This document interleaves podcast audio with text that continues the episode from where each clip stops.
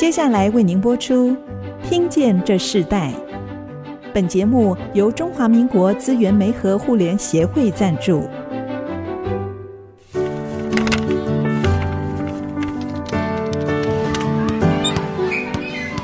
每一段经历都是学习，跳出框架，培养一个人对学习的渴望。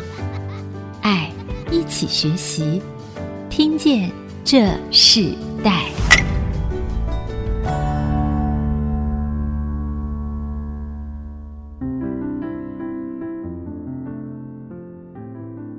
听众朋友，大家好，欢迎收听《听见这时代》，我是主持人郭兰玉。今天在《听见这时代》的节目，我们开始之前，我们还是要提醒听众朋友，啊、我们这个节目同步在 Apple Podcast、Google Podcast 上架了。如果你在 Podcast 收听的时候，欢迎按一下订阅，就会每集收到我们的节目，收听越来越方便了。也希望喜欢我们的节目的听众朋友，也欢迎到 Apple Podcast 的上面评五颗星，并留下你的心得，给我们支持与鼓励哦。当我们在频道到平台的整个的一个网络趋势的时候，我们也可以看到各个行业都已经转变成一个不一样运用的方式，甚至是服务的方式、创业的模式。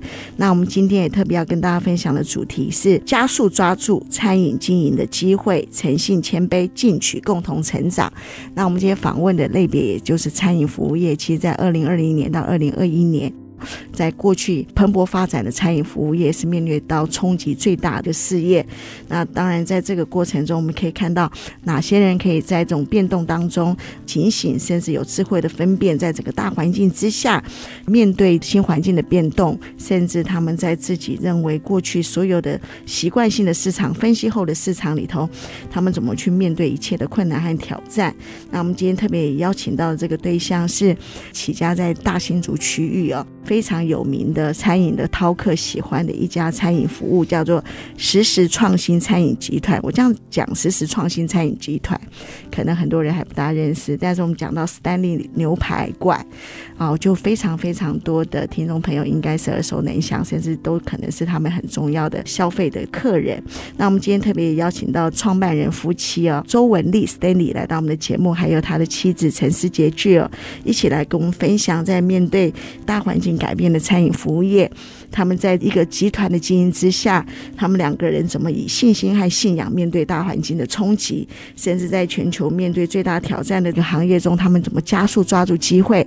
首先，我们先请周文丽 Stanley 来跟我们的听众朋友问好。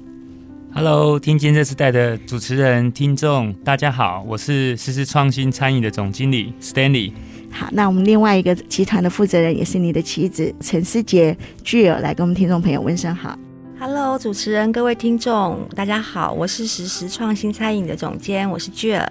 其实 Stanley 和 Jill，哇，一看到我觉得你们好年轻哦。可是你们其实，在二零一一年的时候就已经创办了这个你们第一家餐厅，就是 Stanley 牛排馆。那在这个过程中，就已经哇，他你们，我记得你们那时候一开始。没有多久，你们你们的所经营的这个事业就非常的呃受到大家的注意。那我们可以在谈到你们现在的这个集团之前，我想请 Stanley 跟我们分享一下你自己当初怎么会进入到这个行业？你们两个人一起进入到这个事业最重要的关键是什么？好，那在这从事餐饮之前呢，其实基本上我们在科技业啊工作。对，那当时候就是稳定中求增长这样子，没有想过创业。对，但是偶然有一次机会，师姐的姐姐啊，跟人家开了一间小牛排馆，他们不做了，那他们可能就是拆伙了。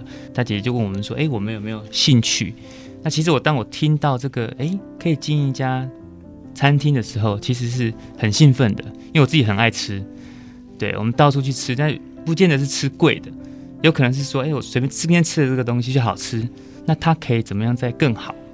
我觉得是从这样的一个机会，所以这个邀请发出来的时候，那时候让你们特别要进入到这个事业很重要的一件事情，真的很重要的关键是什么？我老婆就有，她其实不太想的，不想的原因是因为其实我从学校毕业之后，我的爸爸妈妈其实就还蛮支持我开一家咖啡馆，所以我在很年轻的时候其实就经营过一间咖啡馆。可是后来我在没有任何的管理的知识基础之下，甚至也不了解成本的概念，也不了解这个利润的概念，等等的，我觉得其实是还蛮恐怖的。我只知道每天就是好像以前高中一样那样子坐在店里面，然后客人来我就煮咖啡给他喝。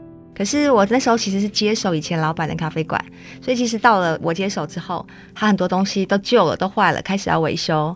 然后渐渐的，那时候星巴克也都开始了，所以其实那时候意式咖啡就整个市场转向星巴克，那生意就越来越差。然后我就觉得那个经验很恐怖。我每天很年轻的时候就每天待在店里面等客人上门，所以我就提醒 Stanley 说，开店一点都不好玩哦。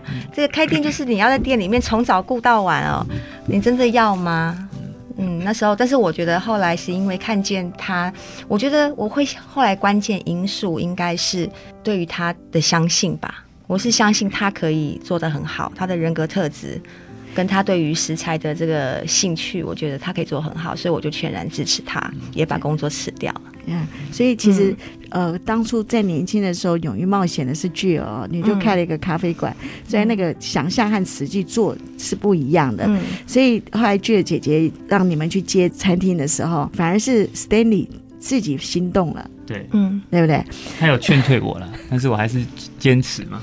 那我们那时候还年轻嘛，想说那拼一次这样子。二零一一年开一家牛排馆，其实那时候也是蛮风行的。就是说，很多人就是当有不同的风格。其实台湾的牛排馆一直在很特别，就从过去很有名的一些品牌的牛排馆，一直到啊你们的这个美式牛排馆开始的整个不一样的一个起步的方式，甚至我们有些可能价格价值是高到不可思议，甚至它代表了一个身份。那所以你那时候你自己接这家牛排馆，名字是用你自己的名字嘛，对不对？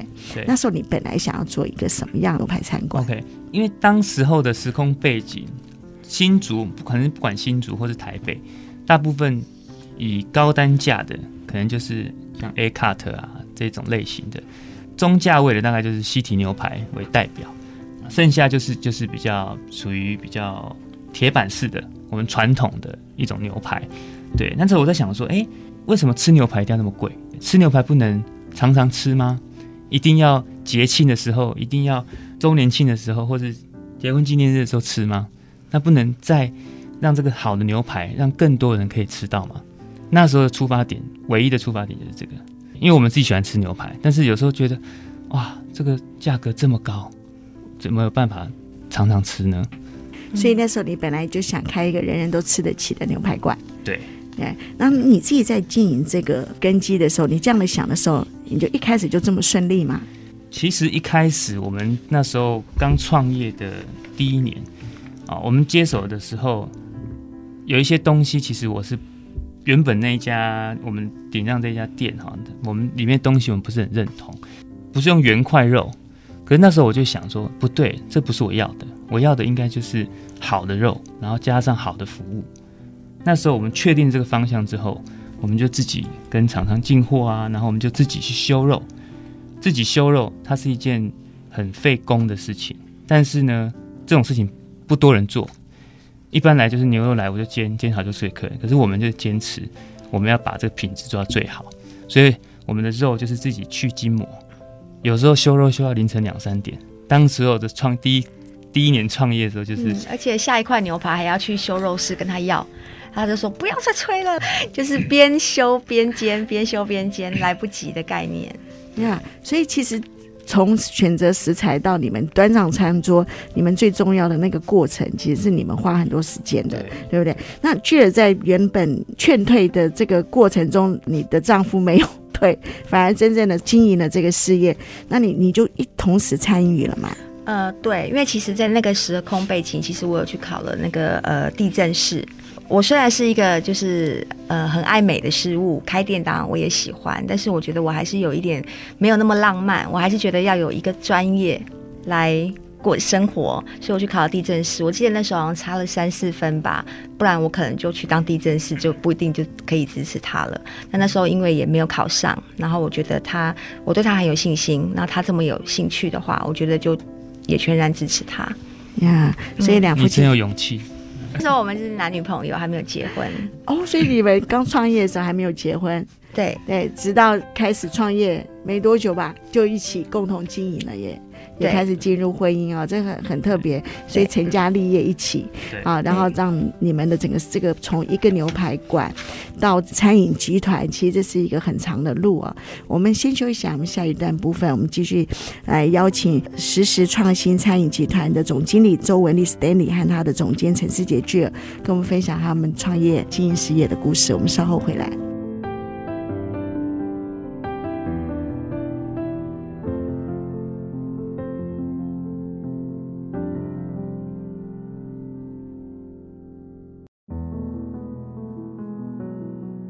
欢迎回到《听见这时代》，我是主持人郭兰玉。今天在《听见这时代》节目现场，我们邀请到来宾是实时创新餐饮集团的总经理周文丽 Stanley，还有他们的总监陈思杰 Jill，他们是一对夫妻哦，一起创业。在他们今天跟我们一起分享的主题，我们谈到的是加速抓住餐饮的经营机会啊。其实这个主题，我想很多听众朋友听见了，也也会打一个问号，就是说，在这个时机里头，还可以加速抓住餐饮的经营的机会。会吗？但是我看到在实时创新餐饮集团里头，他们不但在这个最大的一个变动的时局里头，原本旗下就有呃五个品牌，甚至最近可能都还有一个新的餐饮要开幕啊。为什么会在这样子的一个变动时局中，仍然在这个餐饮服务的行业里头，还是勇于冒险？就如刚在第一段 Stanley 提到的，他原本是科技产业的人，当时曾经开过咖啡店的这你有这样的经验，可是他在转业要承接这家牛排餐馆的时候，你还劝退他，但他仍然做了。在这个过程中，我看到他一路做到现在，你们是越做越好。这一段播，我们就想请 Stanley 谈一下你自己在这个 Stanley 这个第一家店里头，你最大的经验就是当你开始，你现在越来越多的品牌，那在这个过程中里头，你是怎么样的建立了这个风格？牛排餐馆的风格其实是我跟 Jill 一起去思考的，就是说，当时候创立的风格其实定位本来就是美式，美式的意思就是说可能是豪迈的吃肉，它就不像我们一般的西餐厅的概念，就是说哦，一定要前菜啊，一定要有沙拉、面包啊等等。对，那对于这个就是可能个人的喜好。像我们的喜好就可能说啊，那我们简单吃，就是想吃什么就吃什么，不用局限说啊，被限定说啊一定要有面包。那如果我不喜欢吃面包呢？我不喜欢吃沙拉呢？好，那我就没有得选择。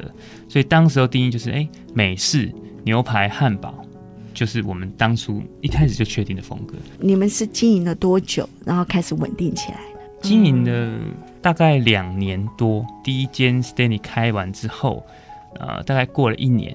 我们就开了竹北第二家店。那其实开竹北第二家店的时候，是一个呃，应该说不算特别吧，应该说蛮笨的思考吧。怎么说呢？因为当时候生意非常非常的好，非常好的情况之下，我们就自己怀疑自己，哎，到底是东西好吃还是地点好？那这件事情我们就想说，那不然这样好了，我们去竹北比较偏僻一点的地方，然后试试看，小小的开一间店。好，那如果他生意很好，代表说我们品质是很好。那如果生意不好呢，我们就想办法把它改到生意好。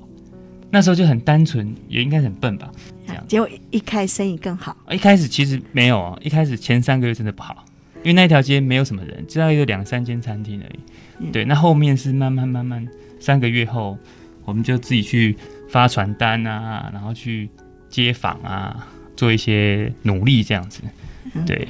哎哎，师姐，我我很好奇，因为 Stanley 他在开的时候，你那时候还劝退他，就后来你还跟着他一起投入下去。在这个过程中，那你后来是怎么可以愿意完全投入并看好这个他当初要创业这件事情呢？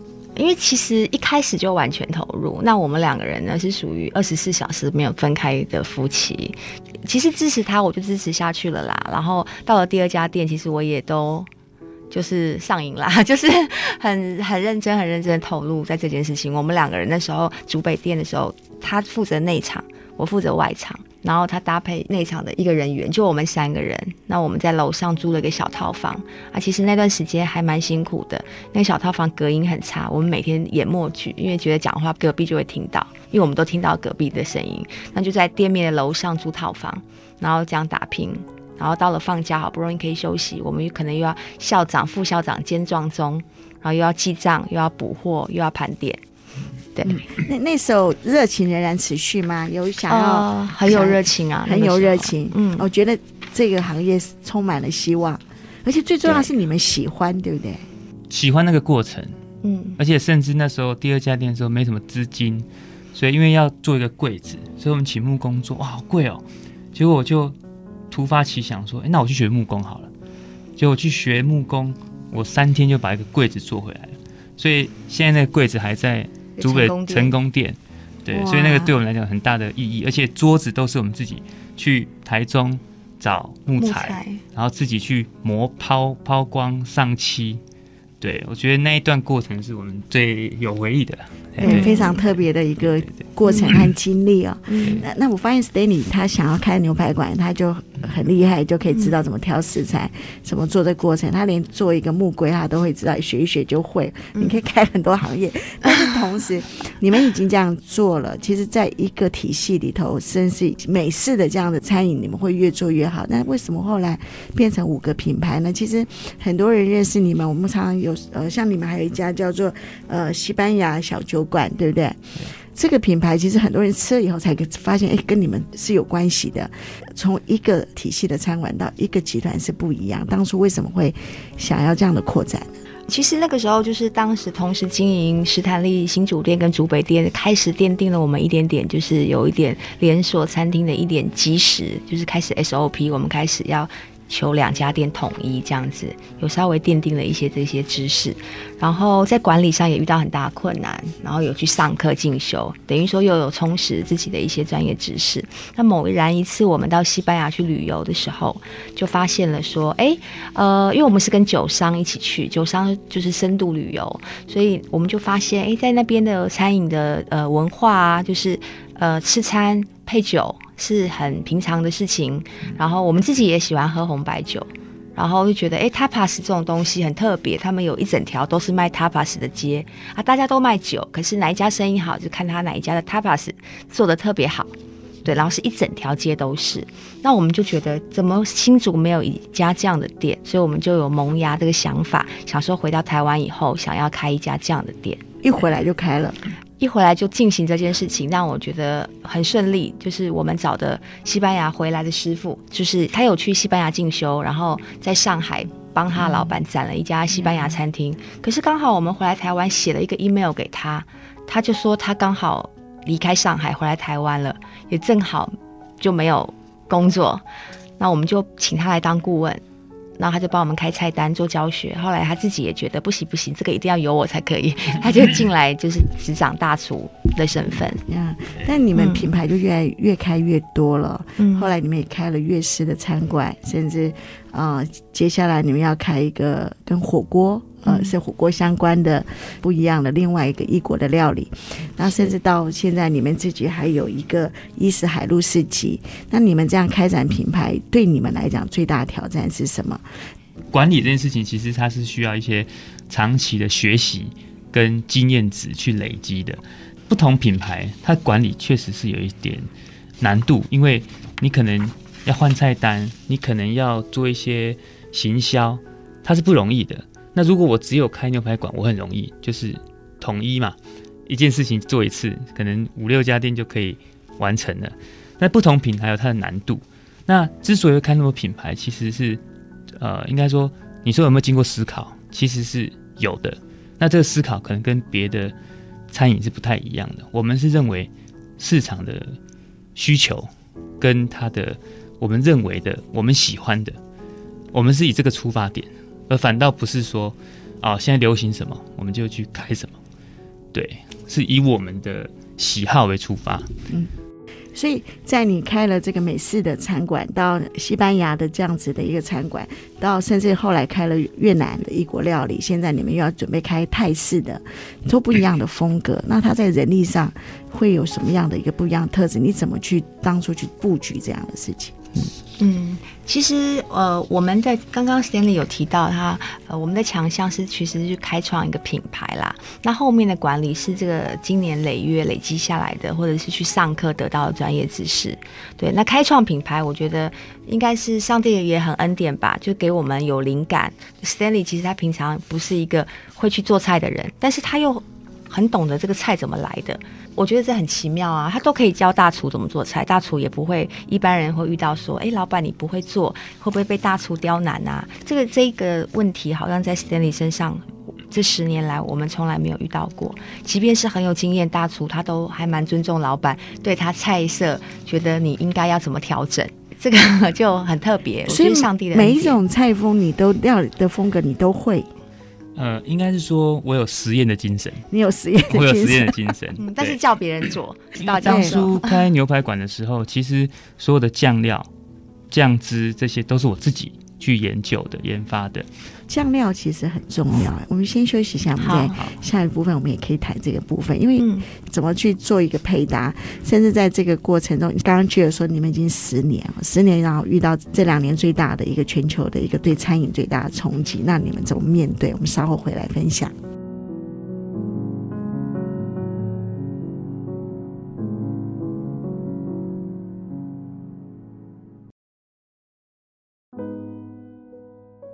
欢迎回到《听见这时代》，我是主持人郭兰玉。今天在《听见这时代》节目现场，我们邀请到来宾是实时创新餐饮集团的总经理周文丽 Stanley，还有总监陈思杰 j 儿他们一对夫妻。他们在二零一一年开始创业，到现在旗下已经有五个品牌哦。那我们看到他们是越经营越有乐趣，也在经营过程中发现，在经营事业上不只是需要全心的投入，更需要活在那个乐趣当中啊。你怎么去管理在这个餐饮服务的人力？怎么去让员工可以完全的投入，并跟你们是想法是一致性的，在这个工作上产生更大的果效呢？好，那我分享一下，就是说店越来越多，那在管理上面，我们重视就是啊服务嘛，对，这是一定的，餐饮业是服务为主，在管理上面，我觉得是要有一个很好的一个制度，那这个制度是不断的更新。以前制度是这样，现在制度会随着时代十年后了嘛？那是完全不同的问题，所以这个制度是不断的调整。那我觉得好的一个管理的话，它必须要有一个透明的制度，在透明的制度下，让员工有所发挥，他看得见，甚至我们的薪水都是公开的。那会做什么，大家都公开。考试制度、升迁制度，让大家来朝着这个方向去走。对，那我觉得这是目前我们在做的。那甚至我们给员工入股，对，因为我们是希望大家一起成长，所以这我们的核心价值里面有个共同成长，就希望说，哎，跟着我这么多年的人，那我能给他什么？对，我觉得这是我们就是觉得最有意义的事情。就是说，餐饮业本来就辛苦，可是餐饮业到后面，一般来讲的薪资或是这些福利，跟科技业上是天壤之别。那我们怎么样去回馈它？让它能够成长，我觉得除了升迁之外，那我觉得一起共力，我觉得是好的方法。所以这是你在团队的经营代理的一个最重要的关键。那同时，其实，在你过去从美式的料理到现在不同的这个异国的这个不一样的一个。呃，食材甚至食材味道都不一样，那你怎么去呃坚持食材？甚至刚刚你在上一段谈到你对酱料非常的在乎啊。我们刚刚谈到人，现在我们来谈到真正的食物的本身，因为你们又是一个独立的品牌，那你们怎么去自创出你们最重要的一个特色的风味？好，我们西班牙餐酒馆有一个橄榄油鲜虾，那这一道菜是我们必点的菜。那这道菜由来呢，是因为我们那时候去西班牙的旅游。我们去当地有一间餐馆，吃到了这一道菜，哇！那时候我惊为天人，这太好吃了吧！然后回来之后，我们就那时候还没有想说要开一家西班牙餐厅，所以后来回来之后讨论完之后，哎，那我们开一家西班牙餐厅的时候，我就一定要把那道菜呈现出来。对，所以我跟那个师傅研究了很多次，我说味道不对，我们要怎么调？怎么调？怎么调？对，所以我会记得那个味道，所以我觉得对于味道上来讲。我个人本身，他对他会有一个记忆点，我会想尽办法让这个味道可能可以用什么方式去做出来。那我觉得这是算算是天赋吗？我也不晓得。对，就是说、这个东西我是可以去自己去研发。所以这样不同的风味，你的主厨应该也是不一样的，呃，不一样培养的，他们不一样的一个训练的背景。那你怎么跟不同的料理的这个主厨做沟通呢？呃应该是说用逻辑思考，然后还有就是说实验分析法啊，譬如说，因为通常其实有时候医学以后读研究所嘛，所以我对实验分析这些还蛮了解。至少你在变异一个因子的时候，其他是不能变动的。例如说，我有 A、B、C 三个不同的东西要加在里面，可是呢，我们要调出另外一种味道，我可能会觉得说，哎，A 要多一点，对，但是一般。人都会用他自己的想法，可能 A 加一点，B 加一点，C 加一点，对，那这样子的变化其实是你抓不出方向，所以我我会有一个逻辑去告诉他们说啊，你要怎么做，比较组、对照组。所以这个工程背景还是有。呃，道理哦，对，真的运用在你自己创业的本身还是非常的扎实。那在可是你的餐馆其实不管是不同的国家的料理的风格，但我看到你们有一个一致性，你们的餐馆的风格对照起来都会知道，好像是就是你们集团的一个整体的风格。这个风格当初是 Jill 自己在设定的嘛？嗯，对，通常我都会也没有特别设定，不是说真的很知识化的说我是要卖给几岁到几岁，因为一。般专业的企划会这样嘛？我的客群是谁？我要卖什么给他？但是我觉得那个是一个一个直觉，就是当要开这个店的时候，我内心就会有一个画面，那个画面就是这个餐厅的样子的画面会出现在我脑海当中，然后我只是把那个画面就是具体呈现出来。嗯，所以你们两个分工的非常的清楚哦。那你们在创业过程中，观念上你们怎么去平衡，或者说两当两个有不一样的想法的时候，你们怎么去磨合成同一个推动的往前进的一个方式呢？当初第一年创业的时候，其实还蛮惊险的，因为夫妻创业有时候一内一外，尤其又是内外，常常都不同调，然后常常就会有争执。对，所以我们一开始第一年开始上班的时候，有一次发生在我们在家里。可能要他要发出一个公告，他希望我拿去店里张贴。张贴，嗯，他就故意在我的包包拉链拉起来插在上面，那他就是希望我带去贴，但我不知道为什么我老是都忘记他讲的事情，他就放在那边，我还是没有看到，结果呢，他很生气很生气，然后那一天晚上我们在大马路回家的路上，他就用雨伞追打我，他说我要跟你离婚，我说。不会吧，这样就要离婚了？我只不过一个公告忘记贴，你每次都这样。我觉得这个是可能是磨合上，当然会需要一些时间。那到现在为止，基本上我们都不用讲话，我们连家事自动就会分工了啊，谁晾衣服啊，他他去洗碗，他做什么，他做什么，就完全都不用说话就可以有默契。我觉得这是回想起来这个蛮蛮好笑的一件事情。哎，那你们共同。在创业过程中，我特别觉得要感谢的事情？甚至可能有客户或是你们本身特别可以提出来跟我们听众朋友分享的。嗯，其实有一件事我觉得蛮感动的，就是说我们在在创那个呃越南河粉的时候，其实那时候也是接手人家的店，对，所以在起初的时候，我们自己去研发这些菜色的时候，其实是呃不成功的。那那时候呢，呃，其实是一个月赔四十万。对，所以那时候我们就觉得一个月赔四十万，这不对，我们赶快把它关起来。而且是赔了好几个月，赔了三个月。哦、对，那那时候我们是做粤泰料理，粤式又泰式，对，所以这些东西太混杂了在一起，没有办法做专。对，所以那时候我们就想说啊，我们先收起来。那怎么办呢？那时候我觉得最特别的是，我们跟上帝祷告。对，那我要关的那一前一次。祷告完毕之后，隔天刚好就有朋友说：“哎、我们家附近他也不知道我要关了、喔。哎、我们家附近有一个越南料理蛮好吃的，你要不要试试看？”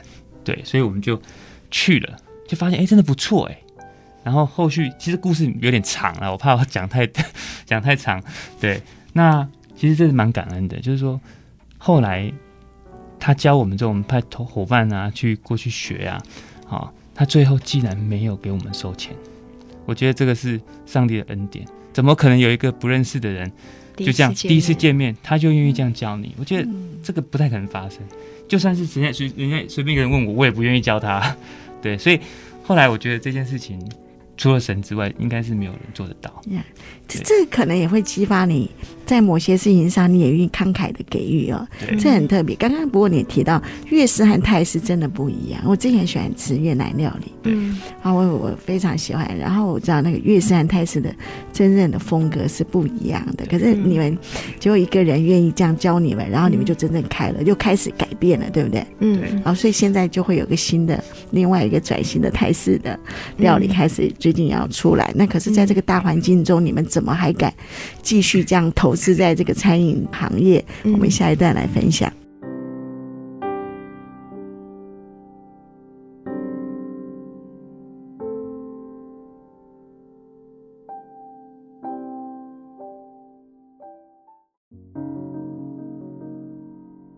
欢迎回到《听见这时代》，我是主持人郭兰玉。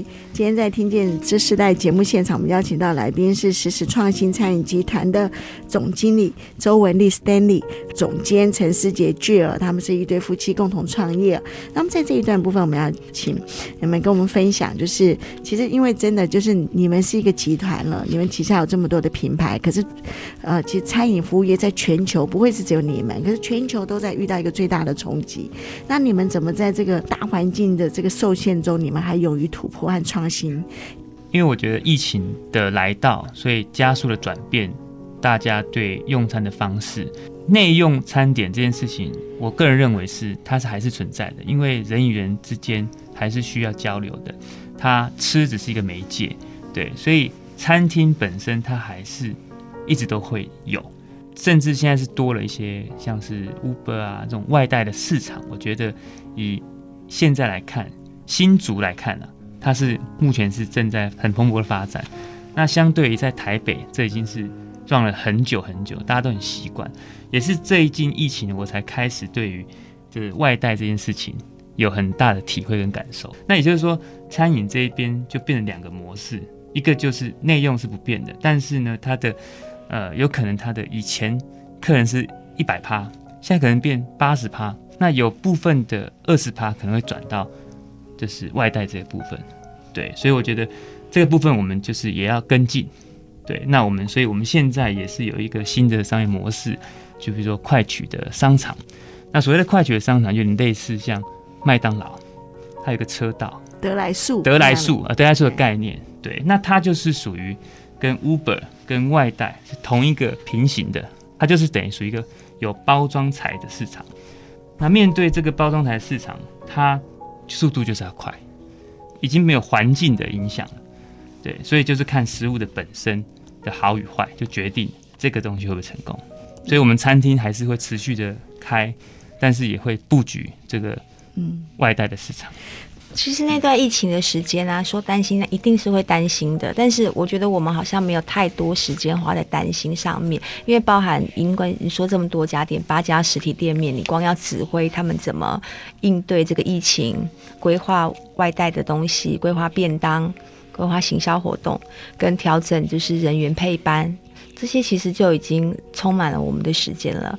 担心的部分就是我们能做到的，我们就尽量做。那员工会担心吗？那你们怎么去鼓励他们？我觉得他们还好，他们反而有些员工还会自己说：“老板，你不要。”多放我们一点假吗？然后或者是说啊，我真的觉得很幸运，可以到这间公司来，就是可以在疫情期间，我还是可以就是正常的领薪水。嗯、我觉得这段过程当中，我们跟员工之间都还蛮有默契的。是。那在经营中，你们觉得你们最想要让你们的这个集团成为什么样一个影响力？你们觉得经营的最大价值是什么？嗯，我觉得还是人吧。呃，最大的核心价值。不能变。我们核心价值其实说简单也不简单，呃，也是大家都可以听常常听过的啊，比如说诚信、谦卑、进取、共同成长。那这一个四大核心价值，其实就是我们两个就是讨论了很久很久，我们到底要传达给不管是顾客、不管是员工、不管是伙伴、不管是厂商，到底要给他们什么？希望可以让他这些东西这几个价值能带入他们的生活也好。好，或是说家庭关系也好，那我觉得这个部分，我觉得是希望可以去影响别人的。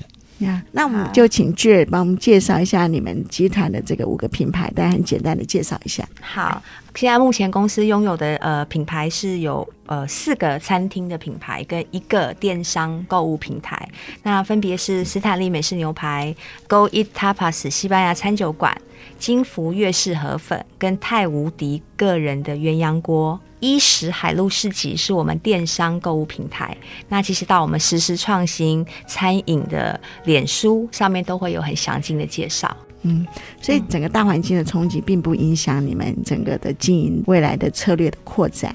那在这样的一个过程中里头，我们是不是在最后也是要呃有几个问题想请你们分享？就是说你们两个都是创业者，做这样的创业，你们的父母也创业吗？其实我父母以前也是创业，他开过。小吃店卖过脚踏车，做过录影带店啊，然后一个宠物美容，有自己创业。哇，难怪你开一个餐饮这个系列，这么多不同品牌，你从父从父母继承了很多那种多元化的一个经营哦。那就从 Stanley 这边来分享，就是说，你觉得你父母带给你最大的传承的价值是什么？那我父亲带给我是时间的观念，对，所以对于守时这件事情，我觉得是蛮重视的，对。那我母亲是教会我料理，因为她真的很会烹饪，对，所以可能有一些是从那边学到的吧。好，那 Jill 呢？我的爸爸妈妈其实是是公务员，对，然后爸爸以前也是代书，然后也是呃在公家机关，妈妈也是。我觉得他们教会我的，我觉得是一颗很良善的心。跟我觉得，身为第四代基督徒，我觉得这个累积世代的祝福，我觉得是对我来讲是非常重要的。呀，嗯，看 Jill 从接受访问到现在，就是一副非常开心、很很从容自在。但经营事业方式也是这样子，对不对？从容自在，我觉得应该是说，我很尊重每一个伙伴啊。就是我到现在为止，我都不会说这是我的员工。其实我员工这两个字我讲不太出来，我觉得他是伙伴，他只是跟我负责的工作跟职权不一样，但我觉得他们的专业也是值得我尊重的，所以我都会常常要希望他们可以参与多一点公司的决策，比如说制服啊，给他们自己选啊，或者是说，哎，公司的什么东西让他们有点决定，让他们有参与感，然后他们就会感受到我们对他的尊重。嗯，那如果要给这个时代的年轻人一个价值观的话，你最想给他跟他们分享的是什么？我觉得一定要诚信吧，这是做人最基本的。其实还是回归到我们核心价值，就是要谦卑，才能听得进别人的劝告，然后要他们常常能够看见别人的优点，他才会正面思考。那带给你们夫妻在一路创业的这个过程中，你们觉得最美好的一件事情是什么？我们两个在一起吧。哇，呃，最美好的事情是我觉得。别人听到实时创新，他有一种连结的感觉。例如说，他今天看到了新的这个品牌，他会因为是实时创新出品的，他就信任他了。那我觉得我们就会觉得这十年来的努力，就是有建立了一个品牌的价值，这会让我觉得非常开心。好，那你们会想要怎么回馈社会呢？对于像我们前一阵子或是之前哈，我们就固定将我们一些肉去给偏乡的一些弱势。像呃民雄林良堂啊，我们也之前也去啊做过，跟几个餐饮的朋友一起过去去煎牛排给他们吃，做披萨啊，或是做一些分享。我们这次光明店新开幕也是跟新竹县政府弱势家庭，我们请这些弱势家庭来吃牛排，免费吃牛排。我们长期赞助那个民雄林良堂的弱势家庭的伴读班的同学的家里面那个肉品。哇，听起来很好。我我我也是在这这一年，虽然我们自己有个协会，然后我们也是进入偏向食物啊一些食材，其实他们都非常需要。看到很多的企业愿意一起做这件事情是非常好的。那节目最后是不是要请你们跟我们分享一首歌曲，带给你们的意义是什么？嗯，我想要跟大家推荐的是王力宏的一个叫《你的爱》。那我们都知道王力宏是人生胜利组啊，就是有名气、有财富。但为何像王力宏这样的人，他要谦卑在神的面前，为神写歌，为神唱歌？我觉得在顺境的时候，人常常会高举自己，高举自己就会背离真理，失去了正直跟诚实。啊，那这首歌主要传达就是上帝的爱是我们唯一坚强的理由，所以我想要分享给各位听众。那我们节目就在这首歌曲中跟大家说再见。今天非常谢谢时时创新餐饮的集团的两位负责人，也是对夫妻哦，Stanley 和 Jill 来到我们节目，跟我们分享他们精彩的创业故事。也在这个整个环境在变动的时候，他们给予我们很多听众正在要做这个餐饮努力的人哈很大的鼓励。谢谢你们，谢谢。那节目最后，我们也跟大家分享一个活动讯息。听众朋友们都有领取了五倍券了吗？你们想用来买什么呢？我抽到了新竹买报券的讯息，我想很多的听众朋友都在等待这五倍券的好好的发挥。在 IC 之音，我们也正在举办有史以来最大的赠奖活动。只要追踪 IC 之音脸书粉砖，并在活动贴文标记三位朋友，分享并留言你的五倍券要怎么使用，就有机会获得 AirPods Pro 苹果蓝牙耳机。对，不要怀疑，就是那个拥有绝对抗噪功能的蓝牙耳机。叫爸爸妈妈、哥哥姐姐、叔叔阿姨都一起来参加，千载难逢的机会，千万别错过。好，我们听见这时代，我们下次再见，拜拜。好，拜拜，拜拜。听见这世代，建立爱的连结。中华民国资源媒和互联协会邀请您一起启动公益资源，实现分享与给予的良善社会。